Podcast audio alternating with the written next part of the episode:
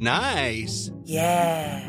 What you're hearing are the sounds of people everywhere putting on Bombas socks, underwear, and t-shirts made from absurdly soft materials that feel like plush clouds. Yeah, that plush. And the best part? For every item you purchase, Bombas donates another to someone facing homelessness.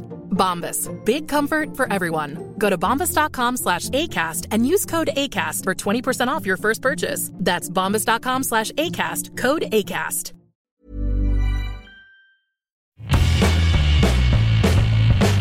Hola a todos, esto es Sin Comentarios, el programa con los temas y noticias que a todo el mundo interesa y las opiniones que nadie pidió.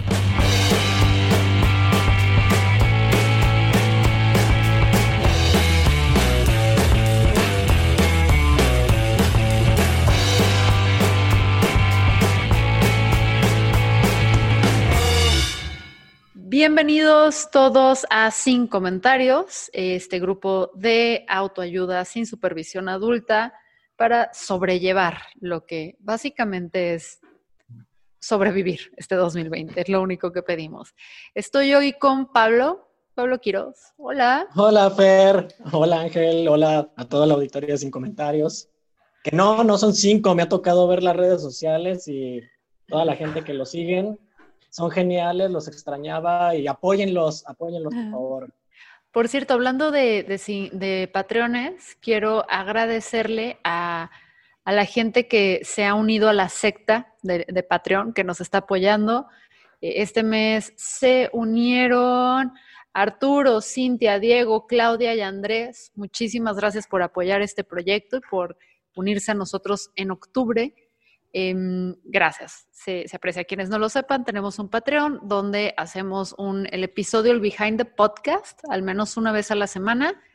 Y, y bueno, eh, es una forma nada más de apoyar al equipo que está a cargo de esta producción. Y con esta cargo básicamente es eh, a, Ángel ahorita. Es, es a quien nos alcanza, ¿no? Es para apoyar Hola. a nuestro Angelini para que siga haciendo esto con nosotros. No, es que en realidad eh, lo que ustedes no saben es que cuando apoyan a Patreon, todos los fondos se desvían a una asociación civil que se llama Angelini Comió Hoy Hace. Entonces, todos los Mantenemos a Angelini con vida a Ajá, través de sus una Patreons. obra de caridad. Sí, no, más bien Ángel está haciendo una obra de caridad con nosotros, pero muchas gracias, Ángel. Eh, en fin, queridos, vamos hoy a hablar, eh, más bien vamos a escuchar, vamos a aprender sobre lo que está sucediendo en Chile. Esta semana de repente me meto a Twitter, veo que Chumel es trending topic. ¿Y por qué es? Por estar, a, o sea, básicamente opinando tonterías, pero ya es internacional, son tonterías sobre Chile. Y dije, bueno, no quiero hacer un chumel, empezando por ser súper exitosa y tener millones de seguidores, pero siguiendo por decir algo de lo que estoy fuera de contexto. Entonces, dentro de nuestra muy sofisticada base de datos, fuimos a encontrar a un experto que ya algunos de ustedes lo conocen porque es parte eh, clave y fundamental de nuestra comunidad de Sin Comentarios, pero también porque él es, experto y habla de estos temas. Pablo, platícale un poco a nuestra audiencia quién eres tú.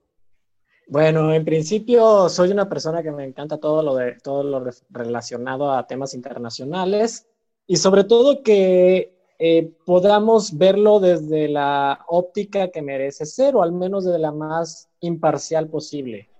Que bueno, eh, gracias a Chumel y a varios medios de comunicación, pues definitivamente que no estamos en la mejor parcialidad o imparcialidad y encima que no tenemos todos los conocimientos y aventamos pitazos y mentaderas de madre y nos ponemos, eso es lo peor, que nos ponemos camisetas que no nos corresponden, Fer, Ángel y Auditorio. Eh, en cualquier situación internacional, en cualquier conflicto, y es más, hasta nivel nacional, luego, luego nos ponemos una camiseta que no nos corresponde. Esto es lo primero que hay que quitarnos de, de encima, sí hemos visto una gran lección de parte de Chile, definitivamente hablando en términos demo, democráticos y demográficos, eh, vemos que esta nación pues tiene un, una historia de las últimas décadas bastante compleja y esta historia chilena viene de, una, de unos años tan atroces llamados la dictadura de Pinocho, perdón, de Pinochet. Este este señor para unos chilenos, bueno, unos miles de chilenos, representó eh, en teoría para ellos mayor seguridad, en teoría para ellos eh, un avance macroeconómico ejemplar, pero para otro gran sector de la población representó lo que ya sabemos no únicamente por libros, por filmes, sino también por muchos exiliados chilenos que llegaron a nuestras tierras mexicanas por cuestión de persecución, que fue, de hecho, vamos, la, injusticia, la violencia contra, eh, bueno, el pisoteo de los derechos humanos. Eh, no se diga de, macroeconómicamente ver que las cosas van bien, pero en otros, eh, en otros círculos sociales, pues la cosa no va tan bien como parece. Y esto es el, bueno, el cuento de nunca acabar para ahora 2020, que veamos una nota acerca de Chile, es que Pinochet era el bueno o es que Salvador Allende era el bueno y siempre con una bipolaridad tan estúpida. Realmente es una, es una idea muy estúpida de decir alguien es bueno o alguien es malo. Voy a dar indicadores que van a sonar de pinche hueva como académico de hueva de tu universidad preferida, y los datos que voy a dar a continuación te van a, te van a crear la idea de que, wow, Chile es Alicia en el País de las Maravillas. Bueno, obviamente para la región latinoamericana, ¿no? Que estamos acostumbrados a, a, esta vida. Pero si vemos el índice de desarrollo humano, Chile está en el, primer en el primer lugar de la región, en el número 42. Estos son datos del año pasado. Después vamos al índice de democracia y vemos que Chile está en el número 23 a nivel global y es el segundo país a nivel regional. Democracia, protestas, persecución, qué pedo, ¿no? Después vemos la tasa de riesgo de pobreza, únicamente en el 6%. Bueno, dices, pues qué, país tan chingón para estar en Latinoamérica, ¿no? Eh, ahora, por eso insisto, una cosa son datos numéricos y otra cosa es lo que viene eh, ya de fondo. O sea, si bien la constitución de los 80 de la dictadura de Pinochet daba más empuje a un tema neoliberal, que bueno, lo neoliberal no hay que satanizarlo, por favor, o sea, pero era una, una corte de una constitución. Pero obviamente eh, la dictadura de Pinochet tenía sus compadrazgos, you know, Latinoamérica, así funcionamos. Y esta libertad económica, pues bueno, es, es más macroeconómica que en el resto, que en la, en la derrama realmente para toda la gente. Entonces suena muy padre, pero en realidad cuando trabajas en una empresa o tienes en una empresa, te es redituable. Sin embargo, cuando viene el tema de la pensión, ouch. Nuestros padres, si estuvieran en Chile, ya a una edad de 60, 65 años, dirían, bueno, pues con todo y la pandemia, con todo y golpes económicos, con lo que yo estaba acostumbrado a ganar en mi empresa o en la empresa que trabajaba, pues definitivamente ya no voy a tener el mismo ingreso. ¿Y por qué sucede esta situación? Porque cuando tú en Chile generas tus ahorros para la pensión o tus ahorros para tu fondo del retiro, no se van igual que en México, se van constitucionalmente a una institución que se encarga de distribuirla en, distintos, en distintas instituciones bancarias, distintas instituciones de empresas eh, de seguros, que se quedan además con el 10% de la lana que les cae. Es un negociazo. Entonces, por una parte, te quieren aumentar los años para, para jubilarte. Por otra parte, el 10% de lo que generaste se lo estás regalando básicamente a una empresa. Y la tercera parte es que tú ni siquiera vas a ganar lo mismo y vas a llegar a la vejez y ouch, te vas a enfrentar con un grave problema que tus ingresos quizás pueden llegar a ser hasta la mitad de lo que tú percibías o menos de la mitad de lo que tú percibías con un Chile que este país es sí es alto en cuestión de precios. Cuando dijiste con un Chile, creí que estabas haciendo un eufemismo con lo que la gente iba a ganar en su retiro. Se iban a retirar. Bueno, básicamente. aplica, ¿no? La gente está muy molesta por eso. Exacto. Entonces, eh, no únicamente el, rechazo a una política o una constitución de esta corte es por las personas que ya se van a jubilar, sino también por las nuevas generaciones. Nuevamente hay que entender, no somos Chile, somos México, y Chile es un país distinto eh, eh, socialmente hablando. En Chile la gente es más reactiva, también por las últimas décadas que han vivido.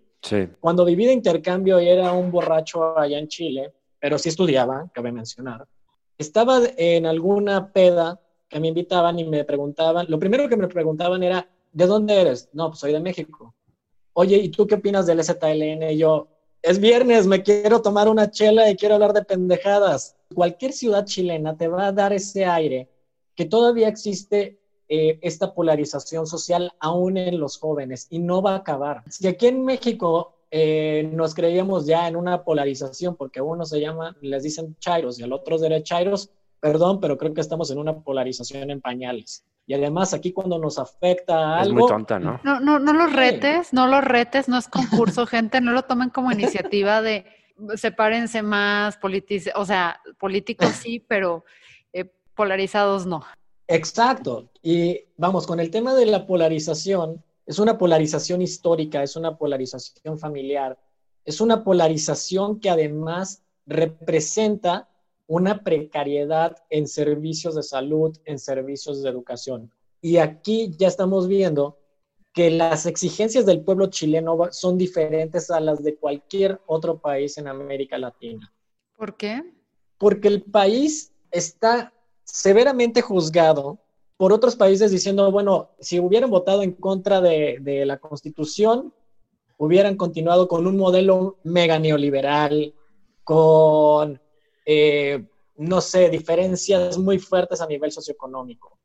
Lo, que le llamaban mucho a los medios la sombra de Pinochet, ¿no? Que ya estaba Exactamente. en la política. Y, y del otro lado vemos que, ok, ganó el referéndum a favor de una nueva constitución, qué padre, ya van a derrocar el, el, modelo neoliberal chileno, se está viendo un nuevo orden social en Chile. No, no es tan blanco-negro es, este panorama, ni lo va a ser no, no puedo ver a, un país como Chile mandando a la fregada un progreso sostenido económicamente hablando, pero sí podemos ver a un Chile que necesita dar justicia social en muchos aspectos que básicamente han sido más priorizados eh, las instituciones privadas que los miembros de su sociedad, ¿no? Eh, de acuerdo a la visión de, que tenía en este caso un dictador y pues como dictador definitivamente, pues, en lo, con todo respeto, pero para mí es un Hitler versión Latinoamérica. Bueno, ¿y, ¿conoces a un dictador bueno?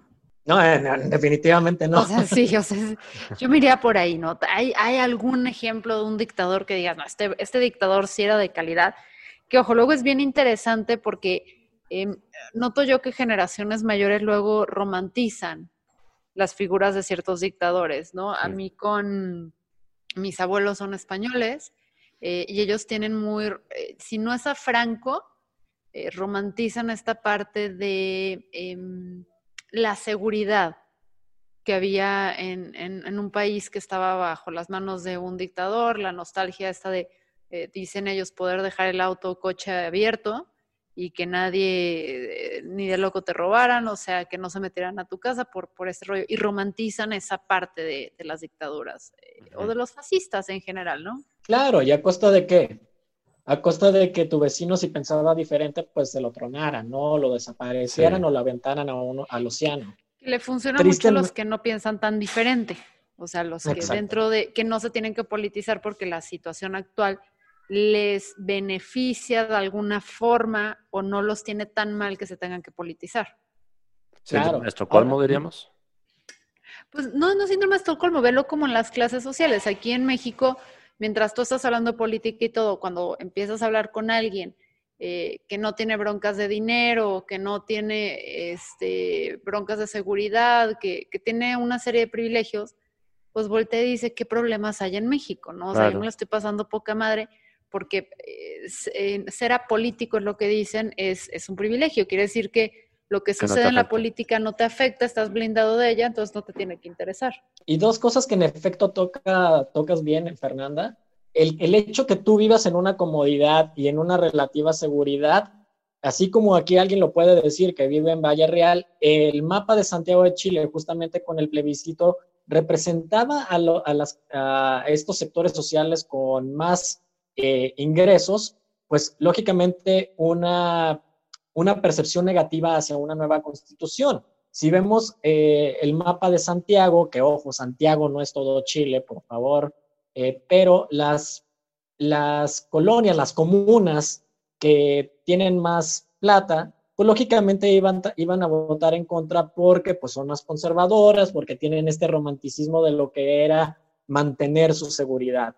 Y otra cosa que también eh, pongo a colación, justamente en el tema de seguridad, eh, ¿por qué vemos tanta, tanto conflicto entre manifestantes y personal de seguridad del Estado chileno?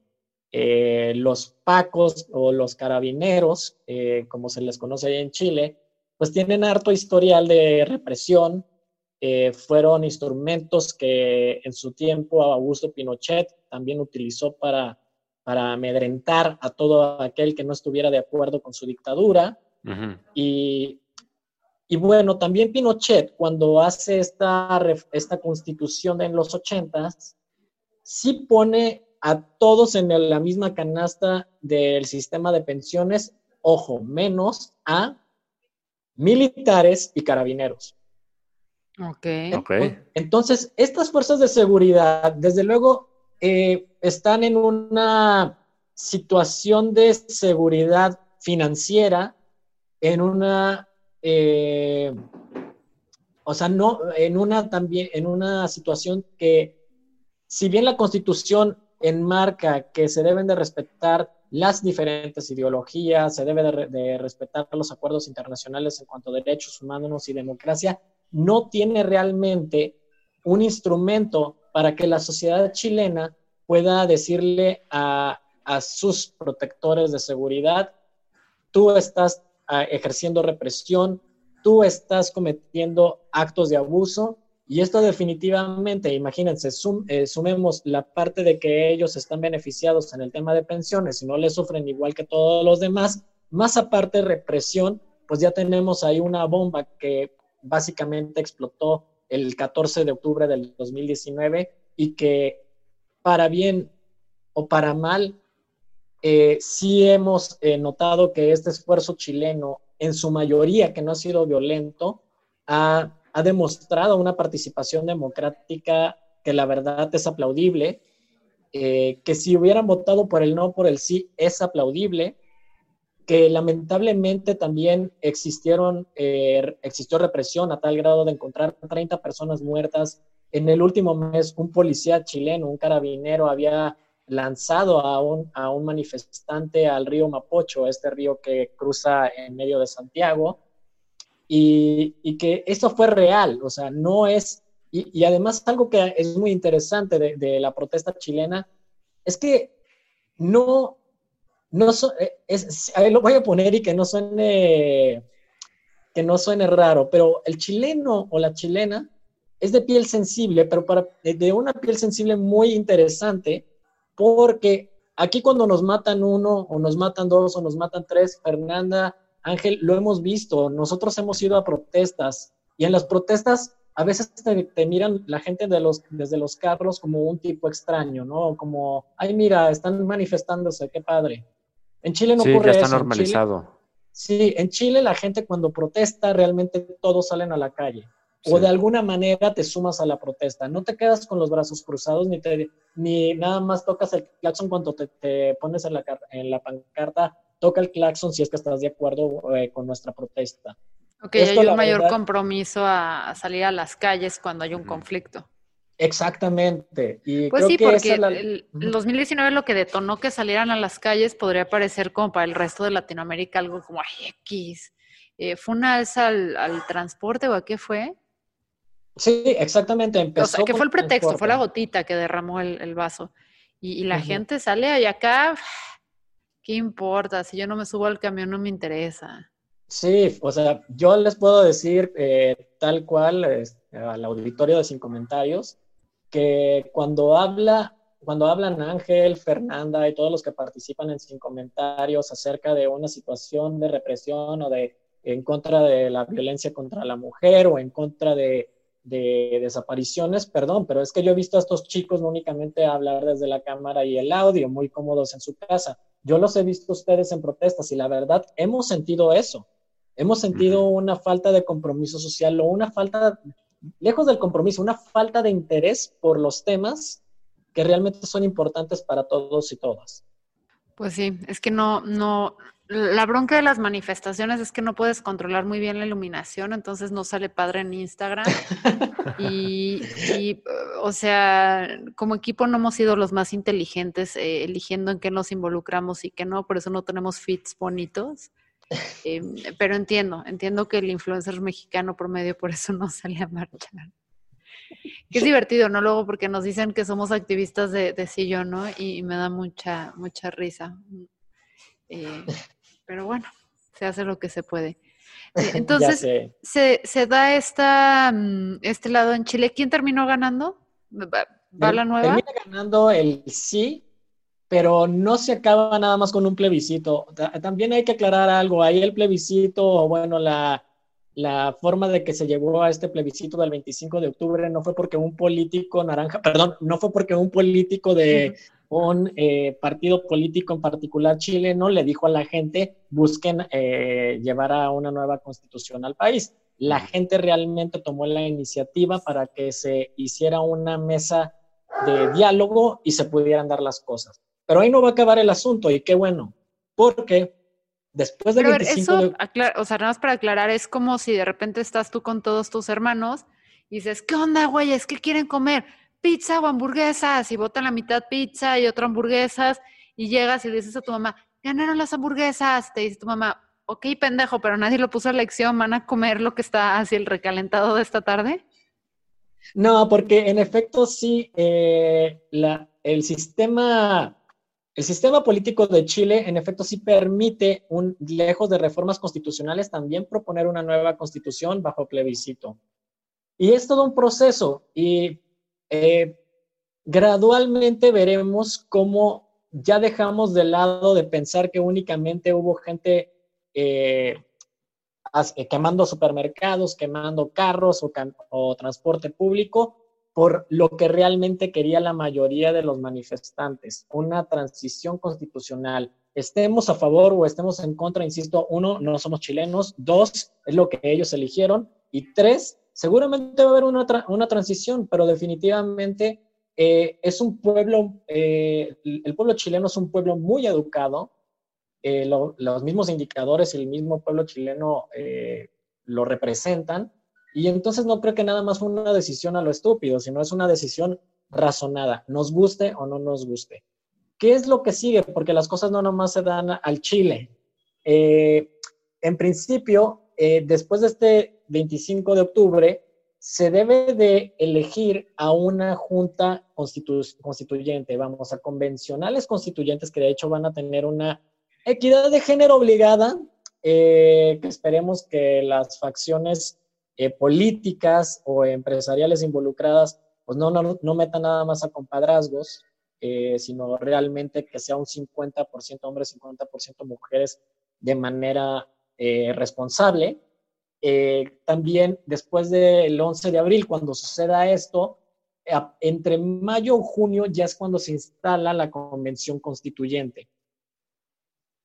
Se, tienen que, se tiene que labrar eh, muy bien el documento, se tienen que hacer comisiones para conocer los distintos aspectos que debe de representar una constitución que, insisto, no únicamente es para la capital Santiago o Valparaíso, donde está el Congreso, sino para las 16 regiones que tiene Chile y para sus 19 millones con 400 mil habitantes.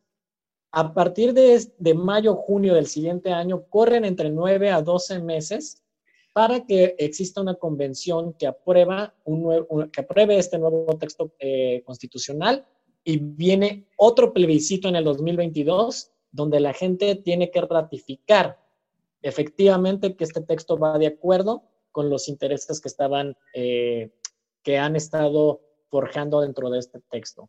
Suena muy, muy de abogado, suena muy a Lalo Flores, pero espero haberlo dicho de manera muy... Básicamente, o sea, fue un sí con que llegó eh, con mucho énfasis y llegó a todas partes y la gente está hablando de este tema, pero es un como sí, vamos a iniciar el proceso para ver si sí se puede realizar bien, ¿no? Claro, claro, y qué bueno que exista un segundo plebiscito para eh, dar el visto bueno de parte de la sociedad que exigió este cambio. Eso está, está bueno, ¿no? Así como, ¿están seguros, seguros? Porque te aseguro, fíjate, si en el Brexit hubieran hecho algo así, quizás se hubiera cambiado cañón la cosa, ¿no? Ojo, no estoy diciendo que queremos que cambien. El asunto de Chile no estoy insinuando nada, no, de hecho, no. Creo que está eh, con la poca información que tengo, más bien toda la que nos dio Pablo, que es lo poco que conozco, me parece interesante que se vaya a hacer este cambio. Pero lo que quiero decir es que eh, si a la gente le preguntas, a veces cuando ya vieron que, que Chansey no es tan conveniente lo que va a suceder para ellos, para sus intereses, eh, recapacita, ¿no? Claro, y además la gente, se, la gente se debe de poner muy trucha en Chile, eh, de tal, porque reconozcamos una cosa. Después de la dictadura de Augusto Pinocho, perdón, Augusto Pinochet, eh, sigue, sigue una, unos años presidenciales que se le llama la concertación, que es una manera de un proceso un poco lento para los chilenos para nuevamente obtener una democracia, partidos políticos de izquierda, derecha, centroizquierda, centroderecha, pasa hasta una reforma en el 2005 de la misma constitución, nuevamente vemos un partido comunista eh, dentro de las planillas electorales y lógicamente se crean eh, grupos políticos que ayudan, en este caso, dos personajes fundamentales para Chile, que han sido los últimos dos presidentes. La primera, Michelle Bachelet, que bueno, ahora está en las Naciones Unidas, y que muchas veces vemos a Michelle Bachelet como, bueno, de sus primeros años como la persona que tenía que llegar de la izquierda porque también había sufrido en la dictadura, había sido perseguida, encarcelada, bla, bla, bla, pero que al final de cuentas no, no resuelve el tema de los chilenos, no resolvió eh, ni siquiera la, eh, la constitución de que tanto se quejaban los chilenos, no resuelve tampoco esa izquierda de Michelle Bachelet eh, los costos de la educación chilena, de la educación pública chilena. Cuando yo estudié mi semestre de intercambio en Chile, justamente me tocó que el país se pusiera en huelga y la presidenta era Michelle Bachelet. Y la huelga no paró, de hecho yo tuve que aventarme mi homeschooling eh, y regresar a México porque no se dieron las condiciones y el gobierno, aún siendo de izquierda, no cedió a, estas, eh, a esta solicitud del pueblo que después de dos periodos de Michelle Bachelet, viene el, el primer periodo, bueno, un periodo de, bueno, viene Michelle Bachelet, luego sigue un periodo de Sebastián Piñera, luego otra vez viene Michelle Bachelet, y en estos tres periodos de izquierda, bueno, centro izquierda, centro derecha, no se resuelve la situación. Llega después llega nuevamente Sebastián Piñera y ocurre ya por fin este, este estallido social, como se le conoce en Chile, a partir, como bien dijiste, Fernanda, de un nuevo aumento en el transporte público. Que fue el pasado, ¿no? Si mal no recuerdo. exactamente. Y de hecho llevas a, Sebastián Piñera, imaginemos que eh, Sebastián en la segunda, en, en, una, en la elección presidencial obtiene hasta el 54% de la, de la elección. Eh, a partir de la, de la protesta del estallido social, Sebastián Piñera tiene alrededor de 75% de desaprobación de todo el pueblo chileno. Eh, es una cosa que es un estallido social que ya tenía varios temas desde varios años con partidos de izquierda, de derecha, que no le habían, que no le habían eh, sabido eh, dar realmente al tiro. Y al principio, Sebastián Piñera toma la decisión más estúpida que reprender. Y de hecho, aún con el tema que, que, vemos del indicador tan, tan lindo que se ve, entre comillas, de lo democrático en Chile, aún así en el centro de Santiago no pueden existir reuniones de más de 50 personas y no por el COVID, Alfaro, perdón, no más bien por el COVID, Sebastián Piñera, sino más bien eh, es una situación de seguridad, entre comillas. Oye, se me figura, y se me figura con miedo que Enrique Alfaro debe de tener una colección de DVDs de ese, de ese, tipo de noticias, de cómo estuvieron ocurriendo, porque él se imagina a sí mismo controlando situaciones así cuando sea el emperador Izar de México. Y la gente no está de acuerdo con su gobierno naranja. Gracias a Dios, eh, la, la policía o bueno, la fuerza de seguridad aquí en nuestro estado no cuenta con todo el material que cuentan los carabineros de Chile, porque si no, ahí sí estuviéramos todavía más asustados. No, no, no, es lo, que, es lo que yo tengo entendido, eh, que los carabineros son bravos, o sea, no, es cosa ligera el, irte contra ellos. Claro, o, sea, hay algo muy interesante. Eh, los carabineros no son corruptos, curiosamente, pero sí están en un privilegio del Estado que no es el mismo privilegio de toda la demás parte de la sociedad. Que es un poco lo que nos decías, el ejército estaba mejor parado, entonces por eso se, formaban más fácil, ¿no?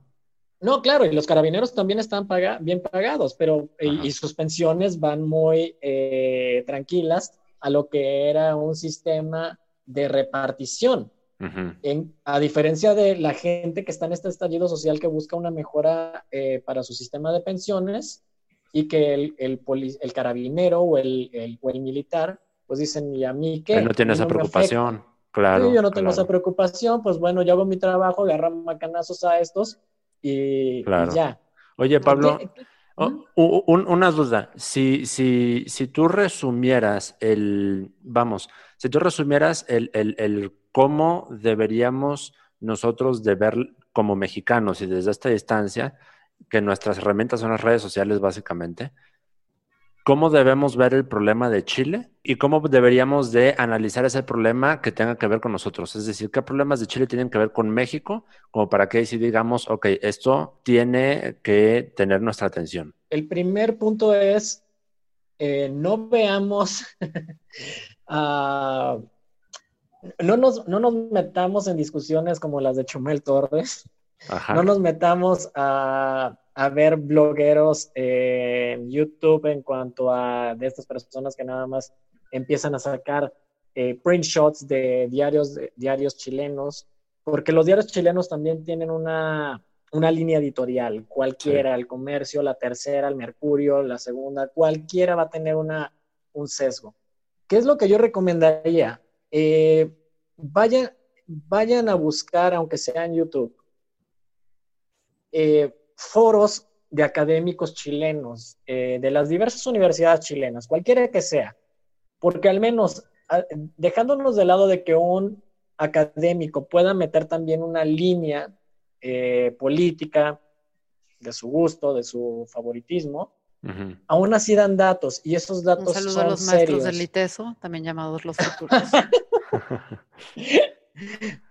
en efecto, pero y no únicamente buscar eh, académicos de Santiago. Siempre pensar que la capital es el centro del universo chileno o de cualquier país es un error. Eh, también buscar lo que ha sido la represión contra el pueblo mapuche, que esa es una legítima eh, parte de la protesta. si vemos hasta fotos de, de la Plaza Baquedano, donde era el centro de reunión de los manifestantes, vemos que encima del, del, monumento estaba la bandera chilena, que es, bueno, ahorita no sé si la puedan ver ya en el podcast, pero es esta bandera que la conocen con blanco, azul y rojo y una estrella en el cuadro azul. Eh, pero también hay una bandera indígena, una bandera de un pueblo originario de Chile, que es el pueblo mapuche. que por cientos de años este pueblo ha sido perseguido, maltratado. Eh, también la misma constitución chilena da todos los privilegios al sector privado para que pueda eh, hacer lo que guste con recursos naturales como el agua y ha sido una de las mayores demandas del pueblo mapuche y cuando el pueblo, cuando el pueblo mapuche demanda eh, presidencias de izquierda o de derecha, pues les han dado con la macana. Entonces, eh, insisto, hay que hay que ser muy razonables más bien con nuestro tiempo para investigar o para saber de un tema internacional. Busquemos académicos, busquemos las universidades. Insisto, las universidades, cualquier línea que se tenga, va a ser bueno porque nos va a ampliar nuestro conocimiento. Eh, y eh, la segunda que habías dicho era de la relación con México, con nuestro forma de ver Eso concretamente te lo pregunto porque cada que pasa algo en Latinoamérica que es relevante en los países latinoamericanos, siempre sale la gente a formarse al, favor de la 4T o en contra. Y claro. obviamente con mucho extremismo, siempre llegan y dicen, se van a convertir en Venezuela, que es lo que estamos haciendo acá con López Obrador. O estaban mejor con Pinochet, como aquí, cuando teníamos al PRI. O sea, y, dice muchas estupideces, es la verdad. Entonces, con todo esto que nos estás diciendo, que, que, seamos sensatos, que leamos más allá de los encabezados, pues es que es importante que sepamos eso. Claro, y yo creo que también es bueno conocer datos, es bueno conocer números. No es bueno romantizarse eh, con, un, con un gobierno pasado, como bien comentaste, Fer.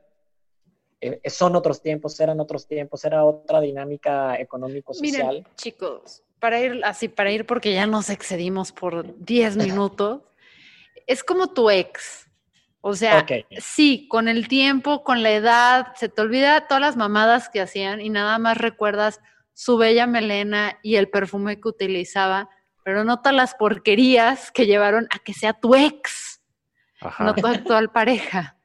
Entonces creo que, creo que así también debemos tomar esta postura ante los políticos, porque ya miren, que me vengan a romantizar al enano de Calderón o a Salinas de Gortari o a ese personaje que hubo en Between que nadie se acuerda quién es, o sea, si habla de que hay que tratarnos, hay que ir a terapia, hay que superar a los exes y no elegir las claro, que elegimos. Y, y, también darte, darte cuenta que tu vecino, tu vecina, tu compañero de la universidad o del trabajo está teniendo ciertas necesidades que no son las tuyas. Y no se vale juzgarlo desde los, desde los zapatos, desde tus propios zapatos. Claro. Hay que también entender a los demás. Sí. Pues muchísimas gracias, Pablo. ¿Cómo te encontramos en redes sociales? En Twitter estoy como arroba Pablo Cucepeda y bueno, pues creo que por ahí es el mejor, la mejor línea. Pero les agradezco mucho a ustedes. Mucho contenido de temas de noticias internacionales. Les recomendamos que si quieren tener una perspectiva más global, eh, le, den follow y es también una persona muy accesible. Si tienen dudas, eh, pregúntenle, no, no como el resto del equipo que somos una mamada que tardamos.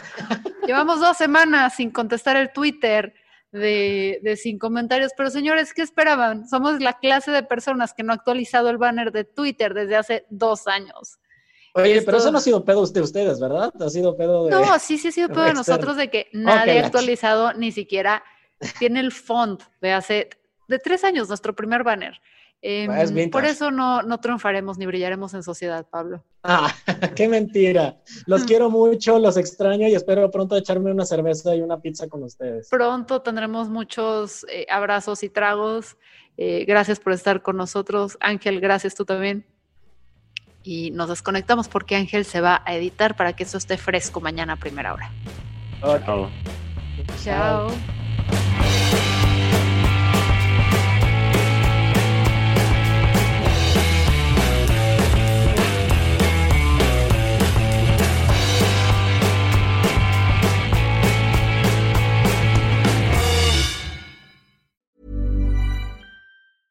Hey, it's Danny Pellegrino from Everything Iconic. Ready to upgrade your style game without blowing your budget? Check out Quince. They've got all the good stuff shirts and polos, activewear, and fine leather goods, all at 50 to 80% less than other high end brands. And the best part? They're all about safe, ethical, and responsible manufacturing. Get that luxury vibe without the luxury price tag. Hit up quince.com slash upgrade for free shipping and 365 day returns on your next order. That's quince.com slash upgrade.